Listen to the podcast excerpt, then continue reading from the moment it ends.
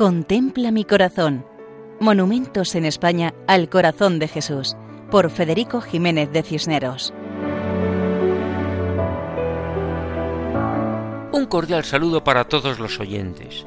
En esta ocasión visitamos la ciudad cordobesa de Cabra, municipio de rica historia y que conserva importantes restos monumentales. Eclesiásticamente, Cabra tiene varias parroquias y pertenece al arciprestazgo de Lucena Cabra Rute en la Vicaría de la Campiña de la diócesis de Córdoba. La devoción al Sagrado Corazón de Jesús estaba arraigada en esta población.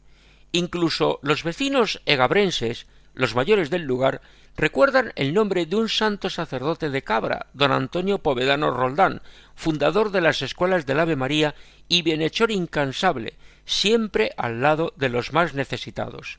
Un hombre que destacaba por su espiritualidad y es que la devoción al Sagrado Corazón de Jesús, la espiritualidad del corazón de Cristo, implica entrega a Dios y entrega a los demás.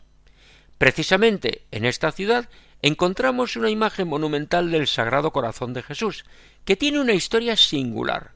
Cuentan que a comienzos del siglo XX la vizcondesa de Termens, doña Carmen Jiménez Flores, adquirió unos terrenos para edificar una escuela para los niños pobres de la localidad corría el año 1930. Es lo que se conoce como la Fundación Escolar Termens. Varios edificios, en el principal de ellos una capilla, y todo ello rodeado de parques y jardines, procurando el ambiente más sano y favorable para la labor educativa, que fue encomendada a las hijas de la caridad de San Vicente de Paul. Actualmente es un centro de educación especial. Delante de los edificios de las escuelas se colocó una imagen monumental del Sagrado Corazón de Jesús.